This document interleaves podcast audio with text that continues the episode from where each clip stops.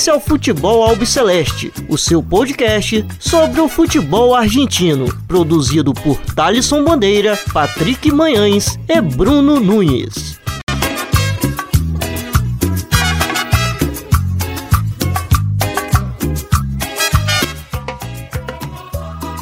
Salve, salve a todos vocês. Está começando agora mais um episódio do Futebol Alpe Celeste. Meu nome é Thaleson Bandeira. Estou sempre na companhia do Bruno Nunes e do Patrick Manhãs. É, o episódio dessa semana está bem recheado, com bastante assunto para a gente é, debater aqui é, no Futebol Alpe Celeste. E é, começar apresentando meus companheiros aqui e depois um convidado especial que vai estar tá falando com a gente nesse primeiro bloco. É, tudo bem, Bruno Nunes? Fala Thalisson, fala amigo ouvinte, é, amigo ouvinte, Patrick, e vamos que vamos, muitas coisas né, nessa semana de Libertadores, então a gente tem muito que falar sobre, sobre o que aconteceu, principalmente envolvendo os argentinos e colombianos. Patrick, tudo bem? Saludo ouvintes, amigos, convidados. É um grande prazer estar aqui mais uma vez. E como o Nunes falou, né, uma semana de Libertadores, é, muita coisa acontecendo, não só na Argentina, mas também na Colômbia. E vamos que vamos aí para mais uma semana, mais um episódio. Bom, então é isso. É, o nosso convidado da semana do futebol Alpe Celeste é o jornalista Efraim Hernandes, é, periodista da rádio é, Caracol de Barranquilla e vai falar conosco sobre esses últimos acontecimentos é, que têm acontecido no país colombiano e na cidade de Barranquilla, principalmente nesses últimos dias, onde teve manifestações do lado de fora do estádio Romélio Martínez é, na quarta-feira entre Júnior Barranquilla e River Plate e também ontem é, no jogo do Atlético Mineiro diante do América de Cali. É... Efraim, nos escuta bem? Sí, aquí los escucho, compañeros. ¿Cómo están? Y bueno, muchas gracias por, por la, la, invitación y poder transmitirle todo lo que se vivió durante estos últimos días acá en Barranquilla. Fue algo totalmente insólito. Bien, bien. Eh, ¿Cuáles son las razones para que continúen las manifestaciones en Colombia? Incluso que el presidente Iván Duque eh, dando marcha atrás y eh, renunciando el voto de la reforma tributaria en el Congreso. Bueno, Talinson y compañeros, eh, bueno, en un principio se comenzó las protestas con este tipo de, de reformas que fueron presentadas en el Congreso. Eh, comenzaron con un paro nacional, es decir, parar toda la, digamos, la economía del país a través de protestas, bloqueos, y eso era lo que se buscaba. En un principio se logró, se quitó la reforma tributaria que en un principio presentó el gobierno, que a, las, a la ciudadanía no les pareció muy bien, esa reforma se retiró, pero se va a presentar una nueva en un consenso. Es decir, con todos los partidos políticos, con todos los manifestantes, con varios sectores van a presentar una nueva reforma tributaria. Pero ¿qué pasa con las protestas? Las protestas tienen un, sentido mucho más allá de solamente tumbar una reforma tributaria hay muchas eh, desigualdades, hay muchas razones sociales por las cuales las personas están protestando. Lo que vimos eh, durante el partido eh, es que las personas no querían que se realizara este tipo de juegos, así sea internacional, por un solo hecho acá en Colombia ya tenemos varios muertos, más de 35 muertos, dice la Defensoría del Pueblo que se han presentado por las protestas. Esa es la razón por la cual los jóvenes en Barranquilla estaban pidiendo al alcalde Jaime Pumarejo, al alcalde de Barranquilla, que no se realizara este partido. Eh, Duque es un político del sector privado y su ex-ministro de Hacienda, Alberto Carquija, es un neoliberal a favor de las empresas. que está fazendo Ivan Duque para mejorar la economía del país colombiano desde que fue electo? Bueno, lo que está haciendo el presidente Iván Duque desde la parte del gobierno, si bien eh, él fue o él hace parte del gobierno, eh, digamos, del partido con, mayoría que es el Centro Democrático, pues eso es lo que, lo que él ha dicho, es que si bien todos los países nos hemos visto golpeados por la pandemia del COVID-19, lo que está sucediendo en Colombia es algo importante y es que él considera que, las, eh, que los programas sociales para las personas que se han visto golpeadas de tal manera por esta pandemia fuertemente eh, puedan tener un auxilio económico. Es decir, podamos tener programas sociales para las personas eh, de bajos recursos. Acá se le puede decir estratos 1, 2 y 3. Incluso después de que se cayó la reforma tributaria, eh, ya el presidente Iván Duque lanzó su primer compromiso y es garantizar la educación eh, pública, eh, es decir, los, las universidades que están bajo el gobierno o que tienen el control del gobierno son públicas y no privadas, este, puedan tener una, puedan los estudiantes estudiar sin, sin ningún tipo de, de, recursos para pagar. Es decir, estratos 1, 2 y 3, acá se le llama estratos. Entonces, eh, si bien nosotros teníamos una muy buena economía, Colombia es una de las muy buenas economías eh, siguiendo a Brasil en Sudamérica. Eh, lo que pasa es que la, la, pandemia afectó, compañeros, afectó de tal manera que el presidente Iván Duque consideró que una reforma tributaria ayudaría a que nosotros pudiéramos salir de esa crisis que nosotros estamos, nos estamos viendo golpeados. Para que ustedes se vean o para que ustedes imaginen lo que está pasando, una de las, una de las economías fuertes eh, de, Colombia es el turismo. Si bien esta economía se ha visto tan golpeada, tan golpeada, que estamos haciendo grandes esfuerzos para poder eh, hacer turismo local. Es decir, que yo de Barranquilla pueda trasladarme a Santa Marta, a Cartagena. Entonces, lo que se está haciendo por parte del gobierno es hacer ese tipo de reformas que consideran ellos esa es la que se tienen que hacer para que nosotros podamos eh, subsistir o podamos salir de esta crisis que nos ha provocado la pandemia, así como todos los países. ¿Qué está haciendo el gobierno para la economía? Es lo que está viendo eh, la ciudadanía. Es decir, que se están haciendo unas reformas y que todo el mundo considera que es necesario porque estamos saliendo de, esta situación, o más bien estamos eh, sumergidos todavía en el COVID-19, pero, pero como lo presentó el gobierno, no era la forma como considera la ciudadanía que se debía presentar. Hay algunas cosas que no les, que no les gustaron. Eh, por ejemplo, tenían un IVA, eh, es decir, un sobrecosto a unos productos o a unos servicios básicos, por ejemplo, la electricidad, la energía, eh, que ellos consideraban que no se necesitaba hacer. Hola Efraín, ¿me escuchas? Sí, aquí los escucho muy bien.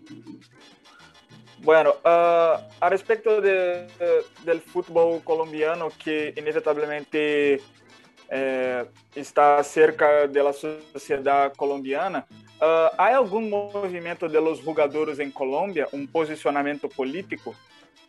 Bueno, eh, digamos una posición más bien, eh, quitemos lo político, eh, y es que ya ellos han pedido a nivel local los capitanes de cada equipo hicieron una carta, fijaron una posición en que, hombre, hay que buscar algún tipo de solución para los partidos locales, eh, para que se pueda realizar de tal manera que no haya este tipo de situaciones, porque lo que vimos, vuelvo y les digo, compañeros, lo que vimos en, Barranquilla es algo insólito. Barranquilla no es una ciudad de muchas protestas. Si ustedes se dan cuenta, eh, cuando ustedes buscan eh, protestas en Colombia, cuando se está presentando este tipo de situaciones, siempre son las ciudades del interior, porque son muchas más personas, es una población mucho más grande y Barranquilla es mucho más pasiva en, en, en esa parte. Pero en eso que me preguntas, eh, Patrick, sí, esa, esa situación se ha presentado y es que los capitanes de los equipos han fijado una posición y es que se busque un, una solución. Un, para que se busquen alternativas para que esta tipo, este tipo de situación, lo que se vio con el partido Junior eh, River Plate, no se vuelva a repetir. Bueno, uh, ¿y cómo es? Usted habló a respecto de, del movimiento de los capitanes. ¿Y con relación al comportamiento de la Federación de Fútbol Colombiano en relación a todo lo que pasa en país? ¿Cómo ocurre todo esto? Bueno, esa es una situación que sí llama la atención y es que eh, la decisión es jugar fútbol. Jugar, jugar, jugar fútbol, pero buscando alternativas. Es decir, ha, ha, habido partidos en que los, los partidos se han, les ha tocado viajar a otras ciudades donde no estén mucha afectación, por ejemplo, de COVID, pero también de protestas para que se puedan realizar estos partidos. Ese tipo de decisiones es, son, digamos, las que se están tomando hoy en día para que no podamos tener eh, riesgos con los jugadores, con el partido o algo mucho más grave. Y esa es la posición, digamos, de la, de la Federación Colombiana de Fútbol y es esa, es eh, de jugar partidos, pero buscar alternativas para que se puedan realizar. Porque si bien el fútbol también es una economía eh, que también mueve y mueve mucha plata. Bueno, é, é, posso, posso perguntar? Pode, pode, ir, pode ir, Bruno. Hola, Efraín. quería saludarte y preguntarte sobre...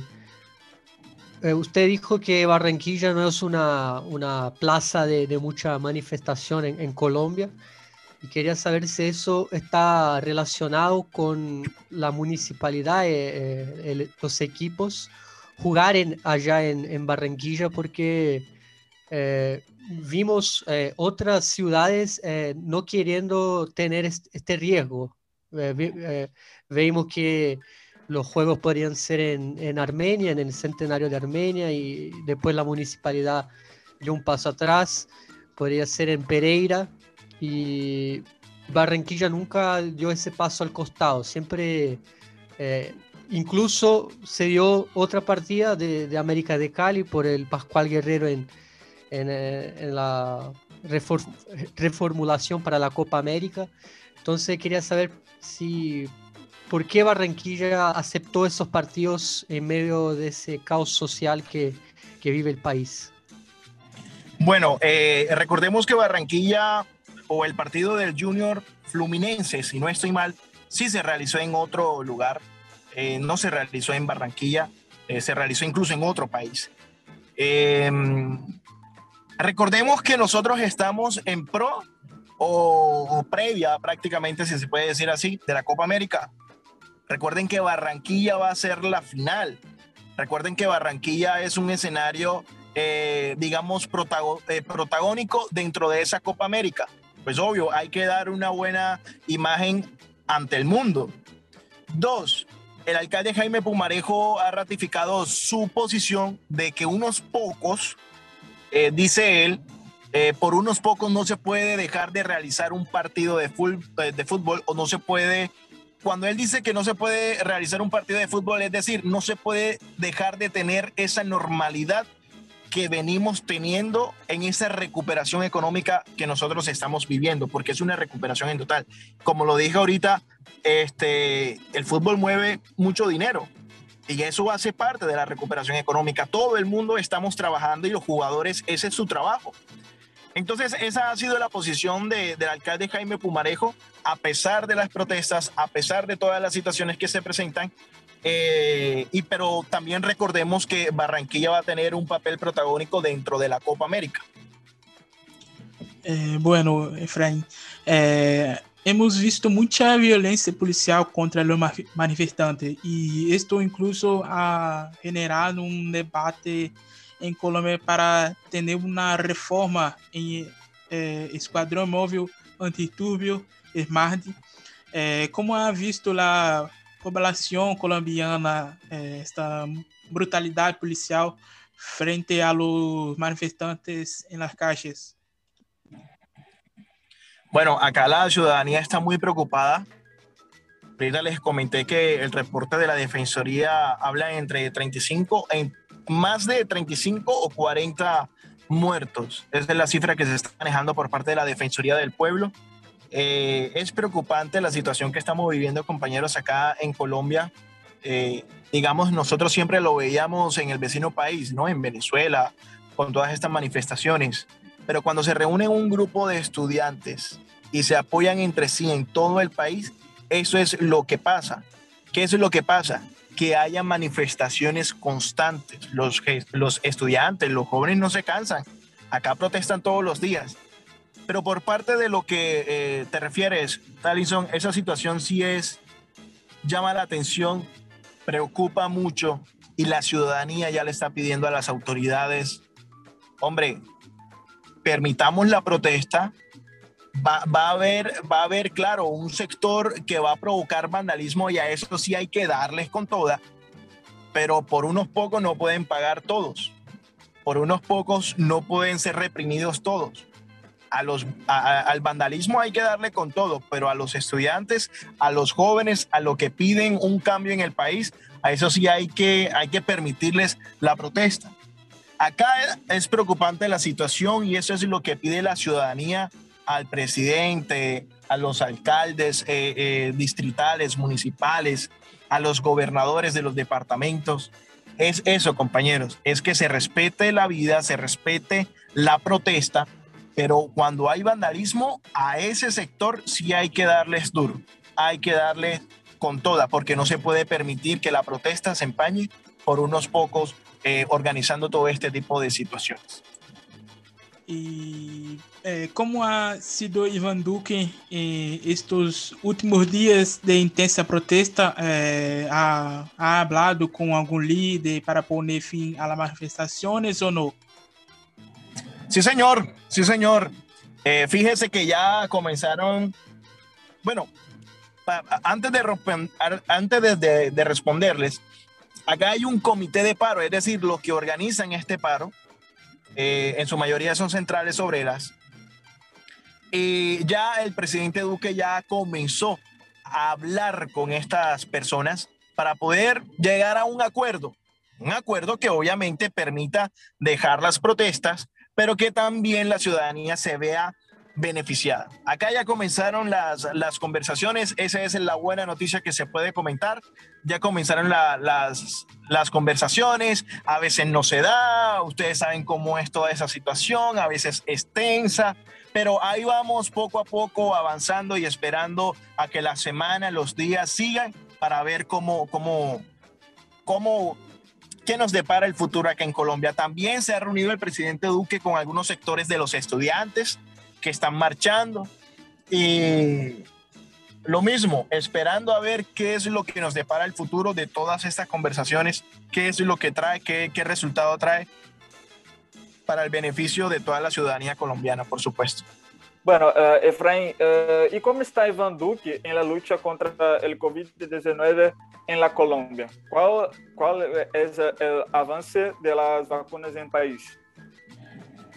Patrick, hombre, una muy buena noticia y es que vamos avanzando poco a poco, pero vamos avanzando. Nosotros iniciamos la vacunación, si la memoria no me falla, en febrero, finalizando febrero, un 20 de febrero. Si no estoy mal, si la memoria no me falla, sería después del 20 de febrero. Eh, ya estamos en la etapa 3, ya se están acomodando algunas personas a las etapas ya el gobierno se ha dado cuenta que bajo eh, los informes científicos que se han publicado a nivel mundial, pues hay algunas personas que se pueden adelantar a la etapa de vacunación. En este momento, nosotros iniciamos, habíamos iniciado con los mayores de 80 años, luego bajamos a los, a los mayores de 70 años y ya, ya estamos en estos momentos con los adultos mayores de 50 años. En la etapa 3, que ya también va a empezar, ahí están funcionarios de la fuerza pública, policía, ejército, este, también van a haber personas con comorbilidades entre 18 en adelante.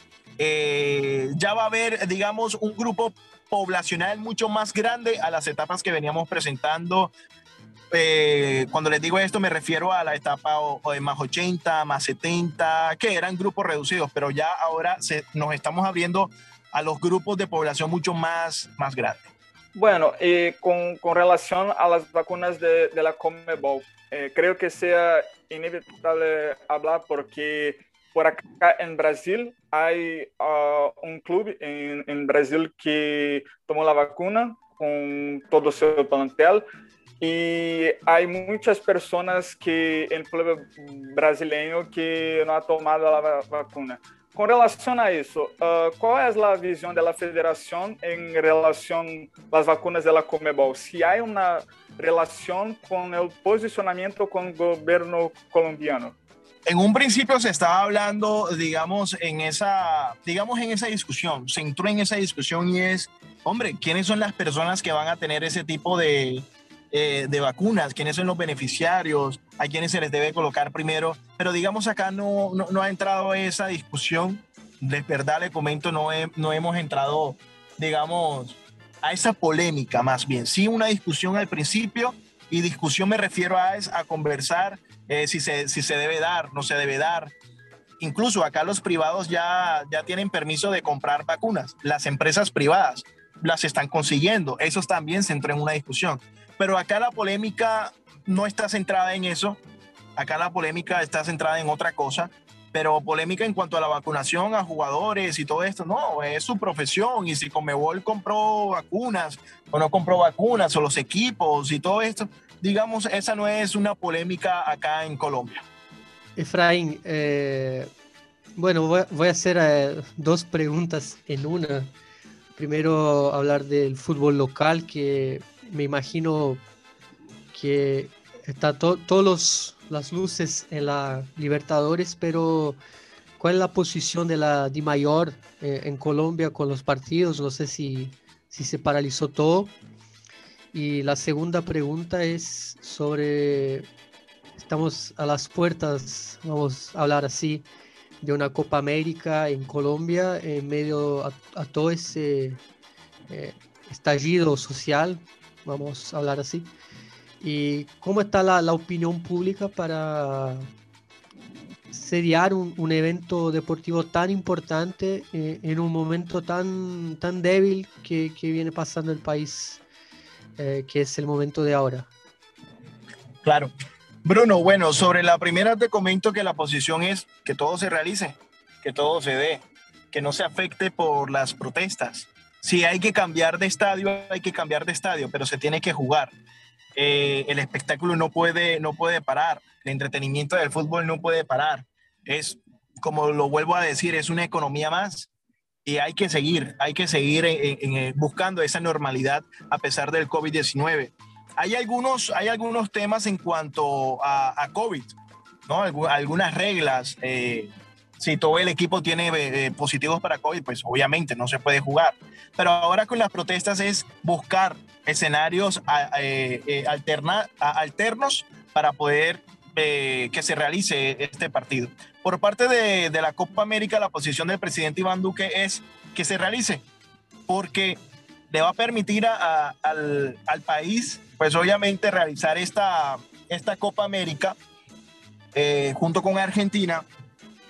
para poder realizar esta Copa América que Colombia lleva años en no realizarla, eh, pero está la situación de la opinión pública y es que, eh, que no se realice este tipo de, eventos porque el país no está en unas condiciones, digamos, sociales para que se pueda realizar. Ahí ya podemos nosotros, eh, compañeros, se pueden imaginar los diferentes escenarios que se pueden presentar. Más refuerzos de policías, más protestas. Si se realiza en Barranquilla la final, imagínense cómo sería esa final.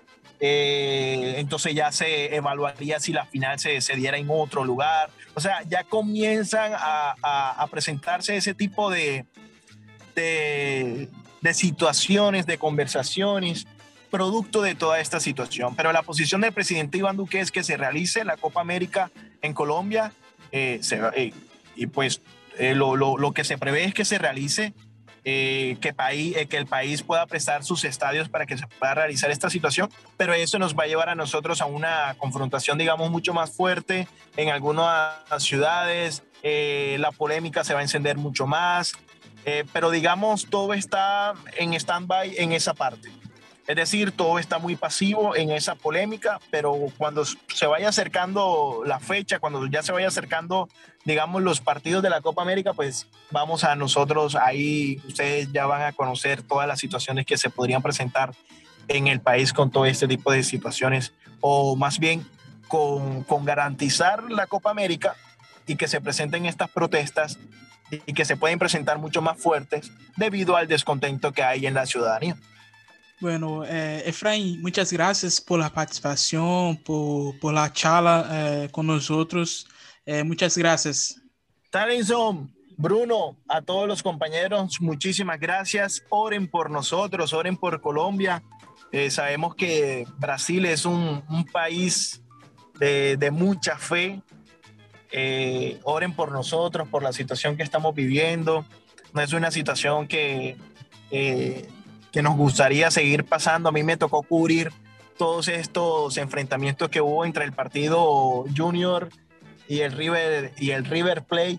Y créanme que como quedó la calle 72, donde queda el estadio Romelio Martínez a dos cuadras, ahí estaba yo, ahí donde se estaba enfrentando los jóvenes con la, con la policía, con el SMAT, que es, que es el escuadrón antidisturbios de la policía.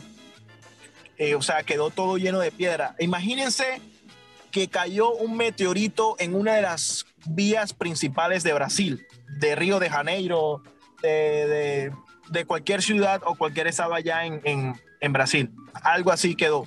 Dos cuadras llenas de mucha, de mucha piedra, hay mucho vandalismo, eh, los comercios están muy preocupados. Imagínense, ustedes van a un banco acá en Barranquilla y lo que van a encontrar al banco, el vidrio, es con una tabla o con, con a ver, con, con, algo que les proteja los vidrios.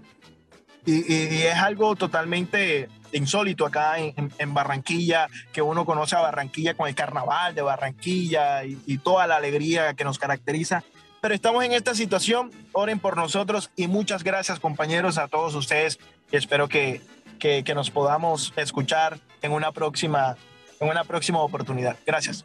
Perfeito, Graças, graças. Efraim. E- Efraim, é, você sos hincha de Júnior ou não? Pues imagínense un barranquillero que no sea hincha del Junior. Pues claro que sí.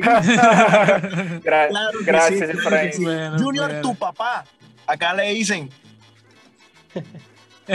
e quais são suas expectativas é, é, por as duas fechas restantes em la Copa Libertadores? bueno, en, en- en, digamos, en torneos internacionales siempre al Junior le da un, algo de duro. Eh, pero como dicen acá, le voy a decir, les voy a decir un, un comentario eh, acá muy local. Y creo que se puede entender. ¿Cómo, cómo, cómo, se le dice a una mujer cuando, cua- cuando da luz? É, embaraçada? Acho que assim, né? A- a- Né, acá, se le dice va a parir. Ah, sim. Ok. Sim, Entonces, sim. el que no, eh, con el Junior uno sabe que va a parir hasta el final. O sea, sabe que uno va a sufrir hasta el final. Eso es Junior. Junior puede dar la sorpresa en cualquier momento en los partidos locales, en los partidos internacionales. La expectativa de los hinchas, eso sí, es muy alta. Y bueno, vamos a ver, vamos a ver cómo, cómo, cómo se luce el equipo rojiblanco.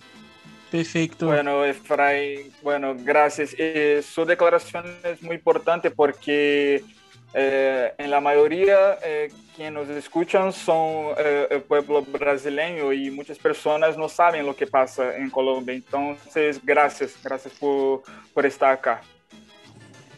No, gracias a ustedes, gracias a ustedes. Y bueno, ahí les dejo mi Twitter por cualquier cosa que ustedes eh, quieran conocer de lo que se está presentando y vamos a estar ahí pendientes, muy pendientes de toda esta, esta situación. Arroba Efraín-HS para que me puedan seguir y para que podamos ahí estar en contacto. Gracias a todos. Muchas gracias, Efraim. Gracias. Bom, então é isso. O Efraim, é, diretamente de Barranquilla, falou é, com a gente sobre esses últimos acontecimentos é, na cidade e também no país colombiano. Bom, é, seguimos aqui com, com o programa. É, na terça-feira tivemos é, a vitória do Santos diante do Boca Juniors pela Libertadores. É, Patrick e Bruno, o que, que vocês é, viram aí desse Boca que no próximo domingo enfrenta o River Plate é, pela quartas de final da Copa é, da Liga Profissional. Ah, muito Bom, pouco, né? Ah, bom, vai que vai. Vai que vai. é, não, sobre esse jogo a gente viu muito pouco do, do Boca Juniors. é, não que foi, fosse também um jogo genial do Santos, mas o, na estreia aí do Fernando Diniz, é, o Santos acabou dominando aí o meio campo. E o primeiro tempo, pouca situação de, de, de perigo, né? Mas a, foi justamente quando saiu o gol do Santos, né? Um, um cruzamento para trás ali do, do Caio Jorge, que o Felipe Jonathan conseguiu é, botar no gol, né? Fazer 1 a 0 E ali no segundo tempo, tirando um chute ali do Tevez e um outro do, do Christian Pavon lá pro fim, a gente não viu muito do Boca, né? Um time bem apático. Não sei se é, muito nessa tensão do super clássico, é, apesar de não ter um time diferente do River, que poupou vários, o Boca foi com uma formação mais titular, vamos falar assim. Mas a gente viu muito pouco do Boca, né? É, o Santos também não fez nenhum jogo genial, e mas com esse pouco que ele jogou, já bastou. Então, bem preocupante. Lembrando que é um grupo perigoso aí, já que o Barcelona é, é o líder e, e, provavelmente vai sobrar para um dos dois aí, então, ou Boca ou Santos. Então o Boca não pode mais tropeçar aí, não pode dar essa vantagem mais, não tem vantagem. E por sorte é, do Santos e do Boca Juniors que o Barcelona perdeu, né, Bruno? Para o The Strongest é, em La Paz por 2 a 0 Porque senão, porque se caso o Barcelona vencesse, já estaria classificado e aí é. realmente iria sobrar apenas uma vaga, que no caso seria para o Santos ou o Boca Juniors. É, talvez a visita do Santos a La Paz seja talvez o jogo chave aí, porque lembrando, o Boca fez um jogo épico em tese lá, lá em La Paz, venceu na altitude, é um resultado muito importante. E a gente vai ver se ele foi muito importante, porque se o Santos também tropeçar, só o Boca vai conseguir é, esses três pontos lá de La Paz. E lembrando que o Boca agora ele tem dois jogos em casa, né? Pega o, o tanto o The Strongest como também o Barcelona de Guayaquil, garantindo a pontuação da, da contra o The Strongest em, em, na bomboneira pode fazer um jogo paro também com o Barcelona de Guayaquil na, na, pontuação mesmo. Mas eu acho que o Barcelona de Guayaquil ele vai, vai passar como líder e vai ter o Boca Juniors e o Santos ali disputando a segunda colocação. Sobre o jogo, assim, eh, o jogo me lembrou muito um meme da, que, de cobrança, né? Que a gente, eu esperava que o, que o Boca eh, não fizesse tanta coisa, mas eu também não esperava que não fizesse nada. E assim, eh, a melhor o melhor jogador ofensivamente do Boca Juniors, cara, foi o Pavão. E eu não queria dizer isso, e eu não esperava dizer isso, porque com cinco minutos de jogo ele coloca o Tevez na cara do gol e o Tevez simplesmente isola a bola, debaixo do travessão. Isso já é um lance assim que você, do, do calibre do Tevez, você também já não espera.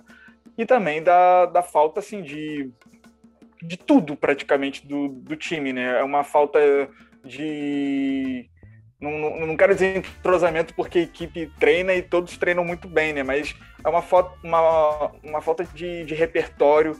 Uh, boa parte do, do jogo é dependendo muito dos três jogadores de meio de campo que são garotos da base uh, e que têm correspondido, sim. Mas eu não acho que uma equipe que tenha o Tevez, o Vija, o Pavon agora voltando e outros jogadores, eu não posso esperar do Almendra, do Varela, do Medina. Uh, o Varela estava um, um, pouco abaixo, acho que estava bastante pilhado também, é, principalmente depois que o Santos conseguiu o gol. Então acho que foi isso, né? Foi um pouco também do que o Nunes falou. Um Boca que acabou sendo refém dele mesmo, porque o Santos não fez uma partida brilhante, fez a partida correta de entregar a bola para o Boca Juniors e explorar tanto o Lucas Braga na, na esquerda como o Ângelo, uh, muito jovem também, na, na direita, e algumas transições do Pirani. Então Agora é garantir o, o, os próximos seis pontos e, se puder, torcer para que o Santos não, não pontue tanto assim. E vale lembrar também que o Santos contou com a estreia do Fernando Diniz no comando é, da equipe da Baixada.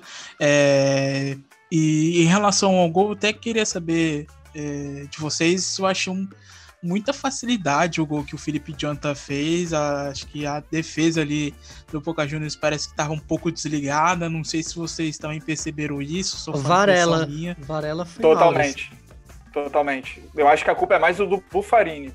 E isso já tinha sido um aviso, porque o Bufarini ele acaba falhando e cedendo espaço do lado dele duas vezes antes.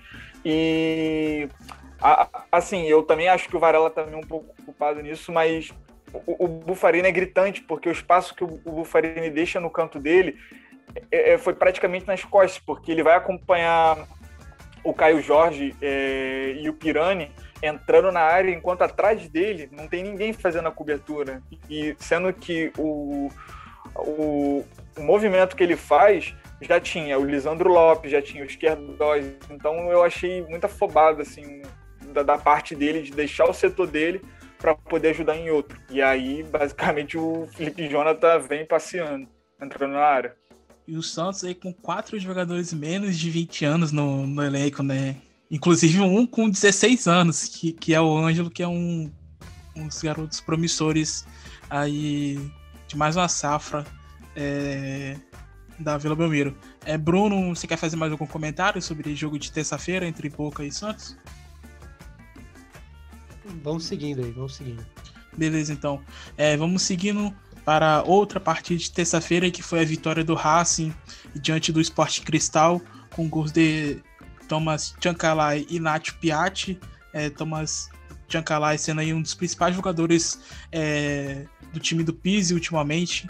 É, tem feito bastante gols é, para o Racing e Nath Piatti é, e São Lourenço marcando um, golaço de fora da área. É, como que vocês viram aí essa vitória é, do Pise, que durante a semana se comentou bastante dele, é, que independente de resultado no final de semana é, diante do São Lourenço pela Copa da Liga Profissional iria cair, mas no final quem acabou caindo foi o Diego Dabove, que a gente vai deixar para falar no, no final do episódio. É, Racing que é, soma oito pontos e ocupa a segunda colocação no grupo E, é, empatado com São Paulo. É, como que vocês estão vendo esse Racing até o momento aí na, na Libertadores? Bom, sobre o Racing, assim, é, apesar de não ter muito o que dizer, porque, assim, no, no caso do, do Pise, desse time do Racing, a única coisa que a gente tem que exaltar é o resultado, porque ele veio não só a classificação também da Copa Profissional, como também mais três pontos na, na, Copa Libertadores, que num grupo que teoricamente não era difícil. O próprio Racing acabou se complicando e agora tem é, dois empates e, e, duas vitórias, soma oito pontos e é até empatado com o próprio São Paulo, que também empatou. Uh, eu acho que é muito cedo para achar que vai ser uma reviravolta do, do Pise. O próprio jogo se mostrou extremamente desanimador quando as, as escalações saíram porque o Pise, obviamente, estava priorizando o confronto com, com o Vélez na Copa Profissional da, desse final de semana, pelas quartas de final. Então, vamos ver, né? É, são quatro rodadas, é, faltando agora mais duas. Eu não acredito que o Racing, nessa altura do campeonato, vai conseguir deixar escapar essa vaga, sendo que o terceiro colocado é o Rentistas com três pontos e o Sport Cristal com apenas um. Então, eu também não quero dizer que está encaminhado, então é o famoso muro com relação a, a, esse grupo pelo lado do Racing, porque uma, quando, quando o Pizzi chegou, eu pensei em confiar, eu cheguei a dar um voto de confiança, mas o futebol em si tem sido muito pobre. É, é tirando, tirando o Pizzi, assim, que a gente já criticou bastante, foi um jogo até correto do Racing pelo que ele pelo plano do Pizzi de poupar muitos jogadores. É, no fim deu certo, porque o, o Gabriel Arias foi um destaque assim muito, muito grande. Tava pegando tudo. E, e aí os mais experientes conseguiram dar, dar vitória em pouquíssimo tempo, né? O Nacho Piatti, é, que estava ali junto com o Mena no, no lance do primeiro gol. É, e e os, os meninos também vieram bem. É, tem um destaque aí, tivemos uma, uma estreia do, do Inácio Galvão, o juvenil. Acho que foi o primeiro jogo dele como profissional, se não me engano. Então você vê que o Racing tava, entrou meio de, com o freio de mão puxado e depois soltou com a entrada aí do, do Piatti, do Copete, do, do Mena, Cigalia, entrou toda a turma, né? Tanto que quando eles entraram, o jogo virou. Tchancalai entrou novinho também, o Piatti, todo mundo com é, estamina lá em cima. E isso, isso bastou. Né? O Sporting Cristal não, não tem o melhor dos plantéis, apesar de não mostrar ser uma equipe ma, ma, com, com uma tática ruim, é um time bem correto. Mas acho que nesse grupo onde o Rentistas é a maior ameaça, dá quase para cravar assim, que o Racing encaminhou e encaminhou bem a sua vaga para as oitavas de final. E, e, Bruno, é, o Thomas Giancalai, como havia falado anteriormente, tem sido um dos destaques né, desse time do, do Haas, né? Feito gols com bastante frequência. Então, fez contra o, o São Lourenço, dois gols contra o São, contra o São Lourenço no final de semana. Fez é, é, contra o Esporte Cristal também na, no primeiro turno da Libertadores. É, fez também contra o, o Arsenal de Sarandi. Então, é um jogador é, junto ali com o Enzo Copete, que o Enzo Copete não, ultimamente não tem feito muitos gols, mas é, tem sido uma das referências nesse time do Pise mas acredito que ele do, do, foi o principal jogador que chegou é, para ser temporada do Haas, né? É, mas o, ele já veio com essa, dizer, essa responsabilidade. Ele teve ótimos anos lá em Santa Fé. Pelo Colón. Todos esses anos ele é, defendeu o Colón de Santa Fé. E ele é um jogador de, de promissor. Todo mundo espera que talvez ele daqui um tempo esteja no futebol europeu, quem sabe. Então, é, é, já era esperado. Claro que ele precisava ainda confirmar os primeiros jogos, até pelo Racing tá um time bem fechado nas primeiras rodadas e tal. É, ele ainda não tinha mostrado muito, mas de umas semanas para cá ele vem tomando esse protagonismo e vem bem. Só para dizer também sobre o Tchancalay, uh, as características também dele são bem importantes, né? Porque eu acho ele muito polivalente, porque ele começa, ele pode começar tanto da direita quanto da esquerda, ele pode jogar centralizado. É um jogador também com uma boa batida na bola, um jogador muito interessante que o Racing acabou conseguindo aí e que tem sido um dos maiores, assim, se não o maior destaque da, da equipe da Academia. Bom, é, já na quarta-feira tivemos a primeira derrota é, do Argentino Júnior na Libertadores, perdeu em casa para a Universidade Católica com gol de Fernando Sampedri. É, Bruno, como que você viu aí essa derrota do Argentino Júnior? É, tava vindo muito bem, né? Que, que a gente estava comentando nos episódios anteriores e sofreu a sua primeira derrota é, na competição. É, veio num momento, vamos dizer, propício, já que abriu uma bela vantagem em um dos grupos mais é, equilibrados. É, acho que ajudou também o empate entre os, entre os nacionais, né, Atlético Nacional e o Nacional de Montevidéu.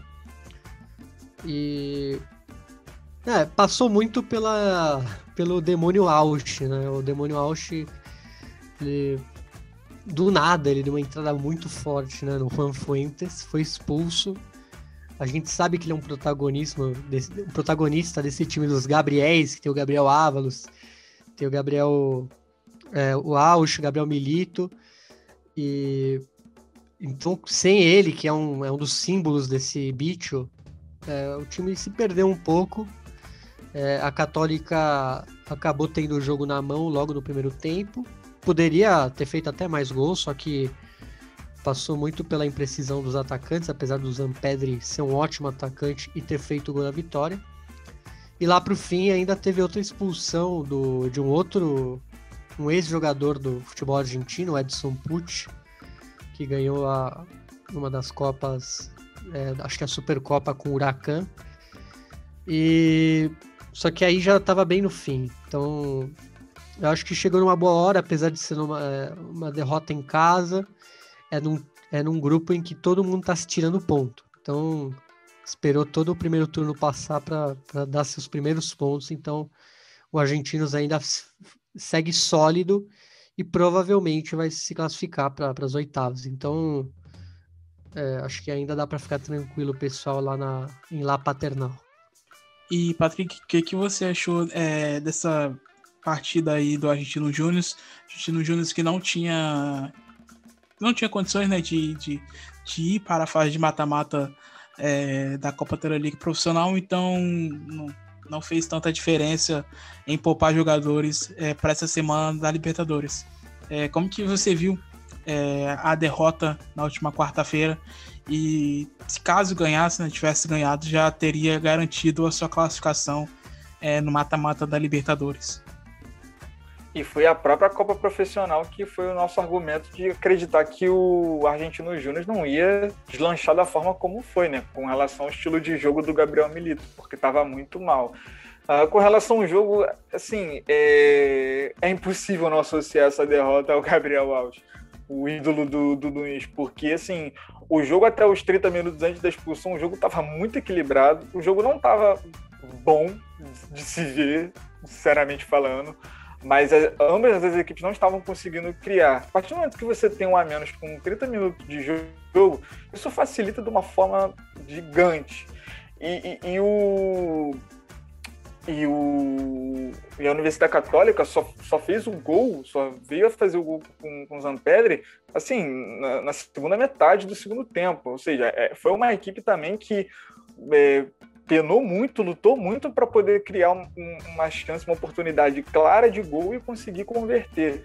Não acho também que a classificação esteja em perigo, é, faltando dois jogos e nesses dois jogos Uh, uma pontuação já acho que já garante essa classificação. Uh, o Gabriel Milito ele já pode começar a já pensar como pode, como essa equipe pode se comportar na fase de mata-mata, porque o tipo de jogo que prega o Gabriel Milito é aquele jogo de posse de bola em que a equipe acaba sendo exposta, muitas das vezes exposta, apesar de não ter acontecido ainda na fase de grupos, mas pode vir a acontecer é, tanto com seus três zagueiros, o Quintana, o Torém, o McAllister. Eu gostei um pouco da, da postura do César Florentino, um jogador bem interessante da, da canteira do, do, do, do Argentino Júnior. O Argentino Júnior é bom nessa, nesse quesito de formar jogadores. E vamos ver, né? Vamos ver. É uma, é uma partida que você não você não tira, não, não consegue tirar nada a não ser da expulsão porque depois disso o jogo muda completamente. Então vamos ver, vamos ver qual vai ser a postura do, do Bicho na próxima, nas próximas partidas. Ainda tem a, é, o Nacional de novo, vai ter o Atlético Nacional, duas equipes que é, cederam muita, muitas oportunidades também para a gente nos Júnior, então creio que vai estar garantido sim. Bom, é, a outra partida de quarta-feira foi empate entre Júnior Barranquija e o River Plate. O River Plate poupando é, jogadores, pensando no clássico diante do Boca Juniors. É, inclusive marcou o gol nos acréscimos de cabeça com com Paulo Dias. É, se comentou bastante sobre o extracampo, né? Sobre as manifestações que aconteceram do lado de fora do estádio, Romélio Martinez. Inclusive, a gente conversou aqui no começo do episódio com o Efraim. É, para quem, quem não, não chegou a escutar ou pegou já, já mais adiante é, do, do episódio, a gente conversou com o Efraim Hernandes, da Rádio Caracol de Barranquija, onde ele falou sobre esses últimos acontecimentos é, na cidade e no país. É, inclusive, gás de pimentas é, foi espalhado e chegaram até os jogadores tendo a partida parada algumas vezes. É, Patrick, é, a gente já falou né, no, quando a gente conversou com o Efraim, mas se quiser é, citar mais alguma coisa antes de você falar sobre a partida, pode ficar à vontade. É, basicamente compartilha aqui com os ouvintes a, aquela conversa que a gente estava tendo durante no privado eu e você, né, Thaleson, do, do que a gente poderia colocar na página do Futebol Celeste com relação ao que está acontecendo fora do estádio, é, nos arredores do, do estádio que estava acontecendo naquela partida. E assim, é, é, um absurdo que beira o crime. É um crime a Comebol permitir que um jogo de futebol aconteça num país em que esteja rolando basicamente uma crise civil que está rolando. É, é, o que está acontecendo é um absurdo, não tem adjetivo para isso. E apesar de da gente espancar tanta Comebol, de achar que a Comebol é isso ou aquilo, a gente às vezes não consegue ficar surpreso com isso a partida foi paralisada diversas vezes por conta de gás de pimenta. O Gadiardo falou sobre isso. Tem uma imagem também do Hirote é, coçando os olhos, é, tapando os olhos também. E assim, a gente olha o semblante dos jogadores colombianos pensando, cara, a gente está jogando uma partida no nosso país e está rolando isso, sabe? E a gente ainda está jogando. Por que a gente está jogando?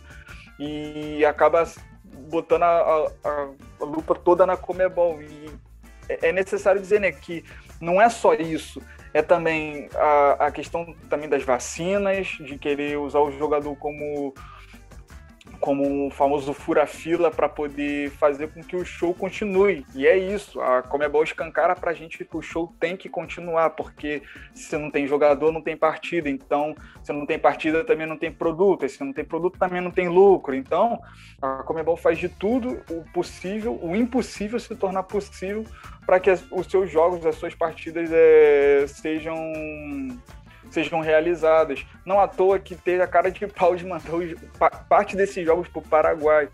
E ainda teve a cara de pau ainda de voltar ainda para os jogos da Colômbia. Ou seja, é, é, um absurdo. E a gente ouve na transmissão barulhos de de, de, de, de, gritos mesmo, movimentação, se não me engano, teve tiros também.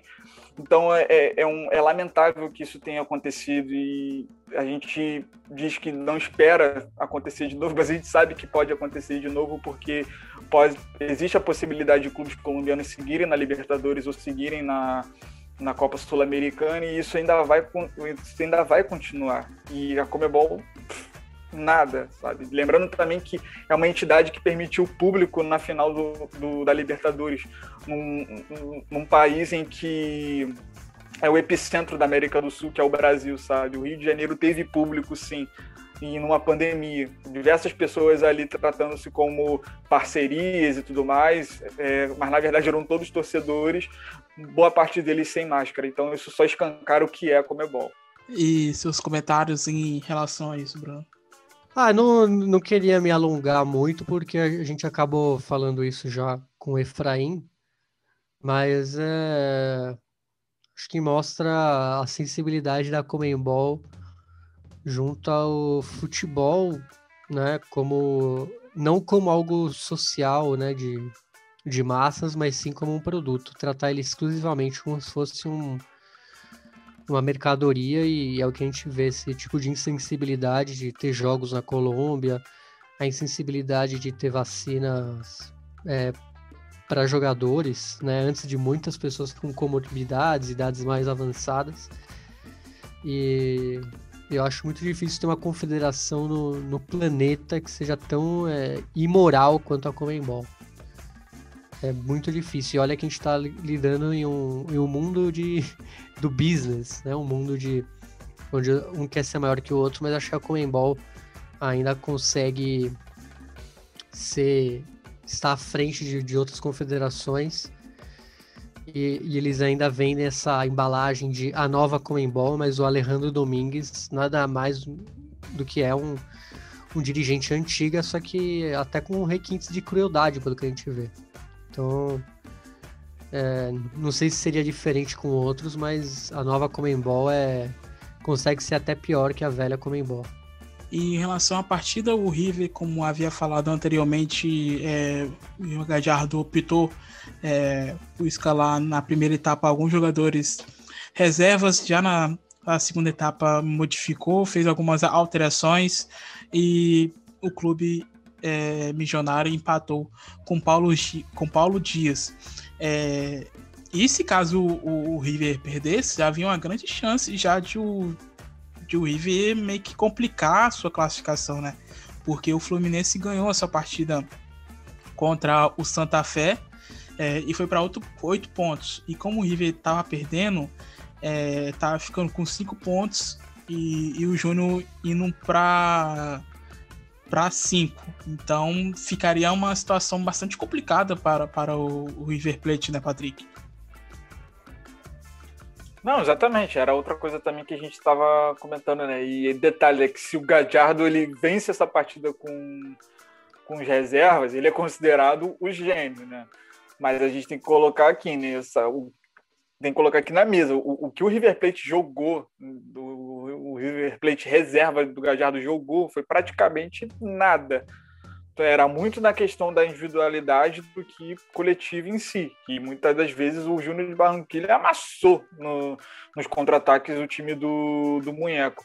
Que apesar de não ter. apesar de precisar mais do, do, do resultado para conseguir a chance de classificar, deu a bola para o River Plate e falou: queria ir, joga. E aí era uma bola é, de um lado e para o outro com o Ponzio, ali com o Zuculini, às vezes o Milton Casco aparecendo, o Fontana e o Hirote pouco apareceram um pouco. Uh, o Julian Álvares, que é um, uma espécie de um segundo atacante que fica rondando ali o campo da ponta pro, pro meio, do, do meio para ponta, também não, não produziu muito. O lado direito do River foi muito fraco também, com o Rojas na, na zaga, o Alex Vigo na, na ala, o Ponzio sendo aquele meio que liga esse, esse triângulo. E não funcionou. Se você pegar já o, o Júnior de Barranquilha, cada contra-ataque você via que tinha algum perigo, ia sair alguma coisa. Tanto que o Miguel Borra e, e o Luiz Daniel Gonzalez e o Inestrosa, eles foram considerados os melhores da partida, sabe? E, e, o, e achei curioso porque o Borra é um daqueles jogadores mais finalizadores e tudo mais, e ele apareceu, sabe? Não só pro gol, mas ele apareceu em algumas jogadas. E eu não sei se ele ligou a chave no final e tudo mais. Teve, a última o, linha de defesa. Patrick, teve, teve um lance também que ele, que ele chutou, que ele recebeu um cruzamento e por pouco ele não faz, né? Que ele meio que tava. É, não, não tava muito posicionado. Mas, se eu não me engano, Isso. foi depois do gol dele. Sim, sim, poderia ter sido 2 a 0 já. É, foi, imagina, foi nesse lance que poderia ter sido 2 a 0 é, e aí você vê a fragilidade do River Plate para conseguir criar uma chance clara, e aí você vê todo esse esforço sendo resolvido numa bola parada um jogador que tem uma, uma grande função, que é, que é o caso do, do Paulo Dias, é, na, na, bola parada e tipo, no, beirando os acréscimos, ou já nos acréscimos fazendo um a um, sabe? Então, por pouco a classificação não ficou em risco por conta de um clássico de Copa, de Copa Nacional. E aí muita gente que, que vai, torce pro River e, e vai, vai criticar falando, ah, pô, mas um ponto, ainda, ainda tá, é o segundo colocado, blá blá blá, e é um clássico no final de semana, clássico é isso. Cara, sim, a Copa Nacional, cara, a Copa Profissional ela é disputada como, sei lá, terceira, terceiro campeonato de relevância mesmo para os principais clubes na Argentina. E só não é priorizado, só não é, e só é priorizado porque a Superliga ela está suspensa até então por conta da pandemia. Então, cara, assim, você botar em risco uma classificação de Libertadores para um clássico de Copa Nacional, cara, eu acho isso muito desnecessário, mas fazer o quê, né? O Gadiardo conseguiu o ponto que queria, isso vai ser exaltado e a gente segue. Ah, eu vou com a, com a opinião do Patrick, que no primeiro tempo o River não tinha um condutor da bola. É, a criação ficou, por incrível que pareça, com o Leonardo, com, com o Ponzio e com o Suculini. Dois caras que estão para funções mais de volante. Então é, não, é com, não é a deles. Então é, estranhou, mesmo sendo um time alternativo, essa formação aí do Gajardo. É, o Fontana e o Girotti também não estavam no, no, melhor dos, dos, seus dias. E aí no segundo tempo apareceu o River que a gente conhece, já com Palavetino, Carrascal, entraram aí o Matias Soares, o Fabrício Angileri, e aí mudou toda essa a, a figura da partida. Mas realmente o Gajardo apostou alto nesse, nesse primeiro tempo. Aí ele poderia ter saído com uma diferença que ele não conseguiria empatar ou virar com os titulares. Então ele quase que ele paga muito caro, apesar de ser um resultado ok em relação a tudo que o River passou por ser, além de visitante, ter tomado aí bomba de é, efeito de, de bomba de gás, etc. Então, no fim, foi, foi positivo, mas poderia, poderia ter sido pior. E foi uma questão de planejamento um pouco estranha, porque. Foi mal, Thales, mas é, é, é, rápido. É uma questão de planejamento estranha, porque eu tava pensando, pô, você vai poupar? Então, beleza. Coloca pelo menos no primeiro tempo o melhor que você tem, e se você não conseguir garantir o resultado, você tira, não sei. E depois você vai pro clássico. Beleza. Mas assim, ele arriscou tudo logo no segundo tempo, não criou nada e o segundo, e o segundo tempo só foi resolvido por conta de uma bola parada. Eu acho que teria sido melhor, eu acho que o Gadiardo teria sido mais feliz se ele começasse já desde o início com o melhor que tinha, para depois ir podendo tirar sendo que já é respeitada essa regra na Comebol de mais de três substituições. Mas fazer o quê? Bueno, seguimos então para a última partida de quarta-feira, que foi o um empate entre Universitário e Defensa e Urtícia. É... Defesa e que começou perdendo e conseguiu o um empate com Brian Romero. A Universitária, então, era a pior equipe desse grupo A e conquistou o seu primeiro ponto diante da equipe do, do Sebastian BKTS. E a briga é, como o Palmeiras já está classificado com 12 pontos, então a briga fica mais pela segunda vaga, né, o Bruno e Patrick, porque o Defensa e Justiça está com 5 pontos na segunda colocação, e em terceiro lugar tem o Independente Del Valle, é, que venceu, na, na, na verdade perdeu é, para o Palmeiras. É, como que vocês avaliam aí esse empate é, com um gostinho de derrota, podemos dizer assim, para o Alconde Florencio Valera? É, foi, foi um gostinho de derrota até pelo que jogou. Sempre buscou o gol, é, demorou um pouco. E, mas eu acho que passou muito pelo, pela volta de vários jogadores que estavam afastados por conta de, do Covid. É, tivemos aí a volta do Fernando Messa, do Matias Rodrigues, do Carlos Rotondi, do Brian Romero.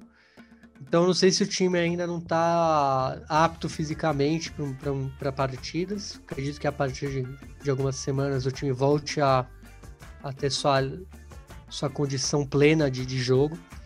Talvez isso tenha custado bastante aí para os jogadores do, do Alcon.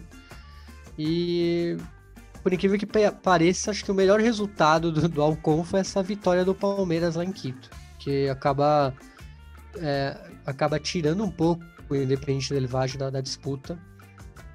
E agora basta o defensa confirmar esse, ratificar esse segundo lugar no grupo, já que é, o Palmeiras ter vencido lá em Quito foi um grande feito e que atrapalha totalmente o, o time equatoriano é, em querer uma vaga entre os dois primeiros desse grupo é uma consideração muito importante que o Nunes colocou aqui com relação aos jogadores que estavam voltando da, da, da Covid, né, com relação a, aos testes positivos e tudo mais, porque é, são tipos de jogos que vão exigir bastante, tanto fisicamente como questão de atenção também. Então, o jogo em si, é, eu não estava com esse tipo de pensamento, mas pensando assim agora com o que o Luiz falou, acaba formando até uma nova opinião, porque a gente acaba entendendo. Porque assim, o, o primeiro tempo do Defensa e Justiça, ele passa sendo um, primeiro tempo totalmente de controle dentro do campo de, de ataque do, do campo de defesa do Universitário, só que com pouquíssimas chances claras. A, a, linha, a última linha de defesa do Universitário fez uma partida muito boa, conseguindo anular tanto o Walter Bow, o, o Rotondi, quanto o Brian Romero e, e, o, e o Rodrigues do outro lado. Uma partida em que exigiu muito do Enzo Fernandes de estar no meio de campo, ele e o, o Loaiza. Eu senti também um, uns erros cruciais assim do Atin em tomada de decisão também, que muitas das vezes a, linha, a última linha do universitário estava exposta e o Atin querendo segurar muito a bola. Eu lembro de um lance, uma saída de bola que o Atin tá carregando a bola e tem dois jogadores do, do, universitário, eram três contando com ele, ele não resolve passar a bola e, e acaba perdendo a posse da bola, podendo gerar um, uma chance claríssima de gol. Uh, alguns lances do Brian Romero, principalmente aquele que ele está de cara com o José Carvalho, o goleiro do, do, Universitário, ele opta por driblar, acaba não conseguindo driblar, podendo já finalizar. Uh, outras chances também geradas pelo próprio Bol também. E isso tudo no primeiro tempo, sabe? E aí o, o Universitário acabou confiando tanto no Alex Valera quanto no Alberto Quinteiro de explorar o máximo desse espaço deixado atrás pelo Defensa e Justiça, transitar em velocidade e conseguir fazer algum gol. E foi o que aconteceu. E aí depois o Defensa e Justiça teve que depender boa parte do, da sua qualidade e da, da sua metodologia de jogo para conseguir empatar. E depois não foi o suficiente, porque mais uma vez acabou faltando perna. No caso do, dos próximos jogos, é vencer, conseguir um, um resultado considerado épico de vencer o Palmeiras que já conseguiu né, dentro de casa, eh, no caso fora de casa, né, fora da Argentina, e torcer para mais um tropeço do Independente Del Valle. E no fim, na última rodada, pegar o Independente Del Valle já num confronto que possa ser até direto, se quiser classificar, claro. E bom, passamos para quinta-feira, para o último é, jogo é, de equipe argentina é, na Libertadores é, nessa semana foi a vitória do Vélez diante da LD1 pelo placar de 3 a 1 com gols de Thiago Almada, Lucas Jenson e Federico Manquejo para a Liga de Quito, Matias Zunino diminuiu. É, nesse grupo G, o Flamengo já está classificado com 10 pontos, é, mesmo com empate diante é, da União La Calera, acho que praticamente está classificado, né? No, difícil é, perder essa vaga. E se por acaso o Vélez vencer já na próxima rodada é, diante da União La Calera, também garante a sua classificação, Bruno. É, como que você viu aí essa vitória do Vélez ontem no José Amalfitani? Ah, eu queria destacar alguns jogadores que, que me chamaram a atenção. Acho que o primeiro é o Agustin Moulet, já que ele foi o. Ele iniciou as jogadas, tanto do primeiro quanto do segundo gol. Também sempre estava bem posicionado em campo. Foi muito importante para o Vélez nessa gigante vitória sobre a, a Liga de Quito. Outro, Lucas Jansson, que sofreu um pênalti que o Almada acabou perdendo. É, depois, um bom passe para Almada fazer o primeiro gol. E chegando às vezes como nove, né, antecipando a, a, principalmente no segundo gol, quando ele antecipou e, e fez de cabeça. E finalizar uma surpresa boa por, por ter vindo do banco, entrou ali no, no, na metade mais ou menos do segundo tempo, que foi o Ricardo Centurion entrando no lugar do, do Thiago Almada. Já chegou dando passe para o Jansson fazer o segundo, no segundo gol é, cavou um amarelo ali pro Alcivar, deu assistência pro Tarragona. É, aliás, assistência pro Tarragona que perdeu a chance, né? O Tarragona não fez o gol. Mas então o Centurião entrou muito bem. Foram três, é, talvez, jogadores chaves desse, desse bom triunfo do, do time de Liniers. E dando um destaque para o terceiro gol do Federico Mancoes, que nem a câmera conseguiu pegar, né, Bruno? É, ele tinha. É, foi um, nem a câmera e ele tinha acabado de entrar. É, ele deu, deu uma. Não foi sorte, acho que é, é, demais falar, mas tava iluminado. Tinha acabado de entrar e já fez um gol ali no, no fechar da cortina do jogo. Então, é, Mancoejo também é um bom jogador, mas é, não dá nem para avaliar ele. Ele fez o gol, mas ele tinha acabado de entrar, então não tem uma. Não tem nem como falar se ele foi bem. Foi bem porque fez o gol, mas não, não mas, chegou a jogar, de mas, fato. Mas ele tem, tem sido bem no, nas últimas partidas, né? Porque ele, que ele tem feito gols e. Tá me impressionando essa sequência de gols dele pelo Vélez, porque ele não é um jogador de aquele jogador facilitador de gols, né? É, ele tá, talvez, não sei se tem a ver com a idade, ele tá, no seu momento, tá bem né? mais decisivo do que costumava ser. Então, Vamos ver se ele segue aí essa senda de, de, de gols é, decisivos. E vai precisar, porque o Vélez agora também entra na, no mata-mata da, da, Copa da Liga. Então vão ser semanas importantes para o Vélez daqui para frente. É, e você, Patrick, é, sua visão sobre essa vitória do Vélez ontem diante da Liga de Quito? Primeiro, eu quero destacar os três importantíssimos pontos conquistados, apesar de ser dentro de casa contra uma equipe que não vou dizer que ela essas coisas, mas consegue gerar boa competitividade dentro dos 90 minutos, que é a vitória desse Vélez que acaba voltando para a luta da classificação, né? Então, até a semana passada a gente colocava o Vélez como as próximas vitórias precisam ser fundamentais tanto contra a LDU e a União Lacalheira e, e pedir para o Flamengo é, decolar, porque aí você já garante uma classificação. E com, e com relação à partida, eu, que, eu quero destacar o, o Thiago Almada, porque apesar do, do pênalti bem, bem mal batido por ele, ele não deixou de tentar, sabe? E, e, é isso que, que acaba não afetando muito ele, porque foi uma partida, foi uma partida não, foi um pênalti marcado a, antes, dos dez, antes de completar 10 minutos do primeiro tempo, num pênalti é, que, que foi muito mal cobrado e, e, ele não deixou de gerar oportunidades, de dar opção de passe. de muitas das vezes é, tá pressionado, tira da pressão e movimenta as jogadas. Ele, Pablo Gadames, o Agostinho Mulher, o, o Lucas Jansson. Eu acho que o Jansson foi o melhor jogador por conseguir não só fazer um gol, mas também é, conseguir gerar boas oportunidades também para os seus companheiros, principalmente do lado esquerdo. É, eu senti um falta do, do Martin Lutero, acho que o Lutero estava muito estava é, muito por fora do jogo, enquanto o, o, o time estava todo concentrado num lado, ele estava totalmente isolado. É, isso também se dá por uma marcação também é, bem feita, coletiva também da equipe da LDU, que acabou não, não, não durando tanto assim depois de ter tomado é, é, o segundo gol, né? Que foi lá pros 30 minutos do, do segundo tempo. E vamos ver, né? Porque agora a gente tem o retorno agora do Mancoejo na Libertadores, o Mancoejo que ele tinha é, testado positivo, se não me engano, ou, ou com suspeita de Covid, ele acabou sendo afastado de algumas partidas. O retorno do Citorião também é importante.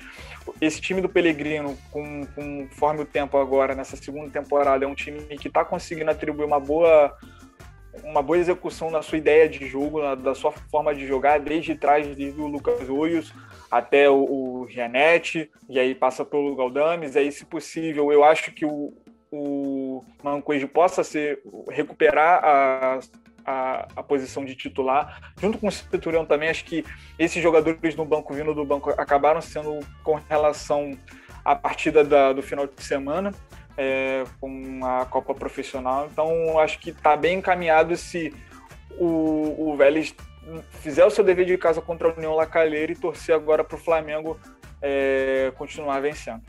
Bom, é, depois desse resumo completo sobre as equipes argentinas é, nessa quarta rodada de Libertadores.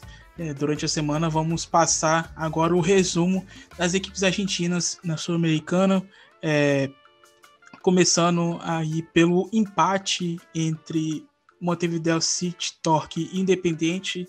É, o Independente que essa semana aí, infelizmente é, teve uma, uma perda, é, a perda da mulher do Julio César Falcione, ele que já é, havia falado que estava com alguns problemas pessoais e pediu o seu afastamento do clube.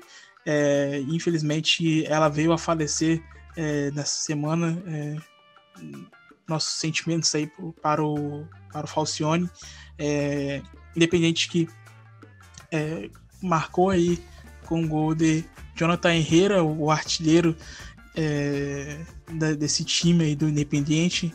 Na Sul-Americana marcou o seu sexto gol e o segundo de pênalti e está empatado aí nesse grupo B com Bahia com oito pontos.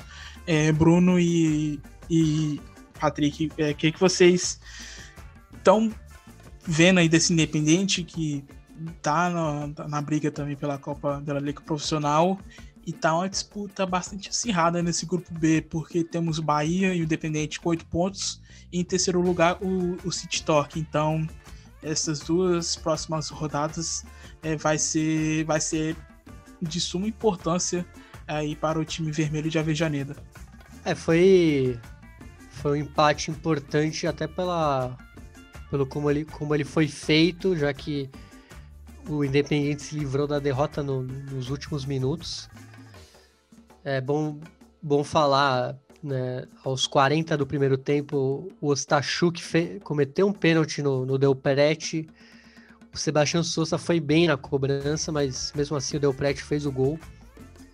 E com 9 minutos do segundo tempo, o Independiente já tinha 10, já que o Juan Patini ele foi expulso depois de uma, de uma plancha, né, um carrinho no, no escoto.